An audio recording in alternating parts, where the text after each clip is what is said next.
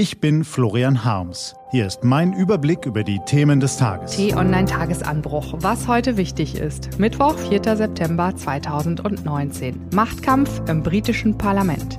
Gelesen von Ivi Strüving. Was war? Gelegentlich kommt in der Politik auch die Tierwelt zu Ehren. Der Pferdefuß zum Beispiel, für den gibt es öfter Verwendung. Tony Blair, der ehemalige britische Premierminister, hat am Montag das Großwild auf die Bühne gezerrt und vor einer Elephant Trap, einer Elefantenfalle gewarnt. Gemeint hat er ein riesengroßes Loch, in das nur plumpst, wer nicht mehr ganz so bei sich ist. Begraben hat es Boris Johnson, reinfallen sollen die europafreundlichen Parlamentarier im britischen Unterhaus. Die Falle hat auch einen offiziellen Namen. Neuwahlen. Auf den ersten Blick scheint es seltsam, dass Brexit Boris sein Amt als Premier zur Disposition stellen will, noch bevor er sich auf dem Chefsessel so richtig warm gesessen hat.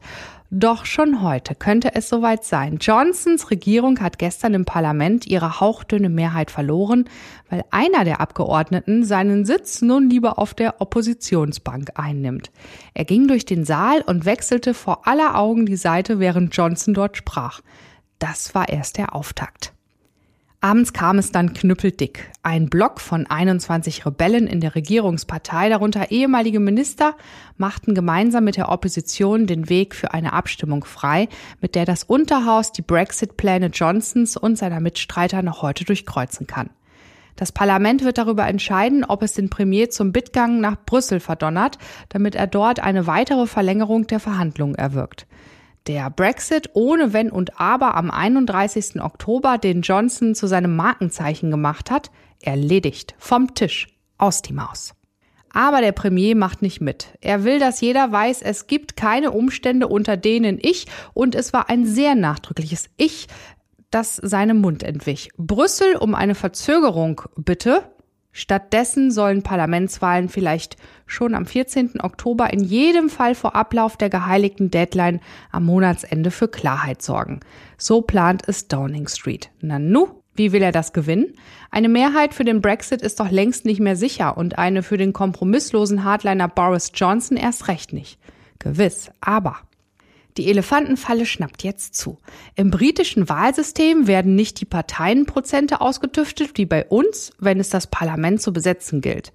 First Pass the Post. Wer als erster über die Ziellinie geht, also die meisten Stimmen bekommt, gewinnt seinen Wahlkreis. So geht das auf der Insel.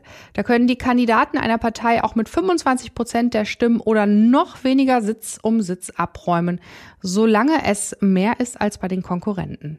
Ein solcher Konkurrent dürfte der geschundenen Labour-Partei angehören, deren Spitzennamen Jeremy Corbyn an der Wahlurne eine ähnliche Wirkung entfaltet wie die Vogelscheuche auf dem Feld.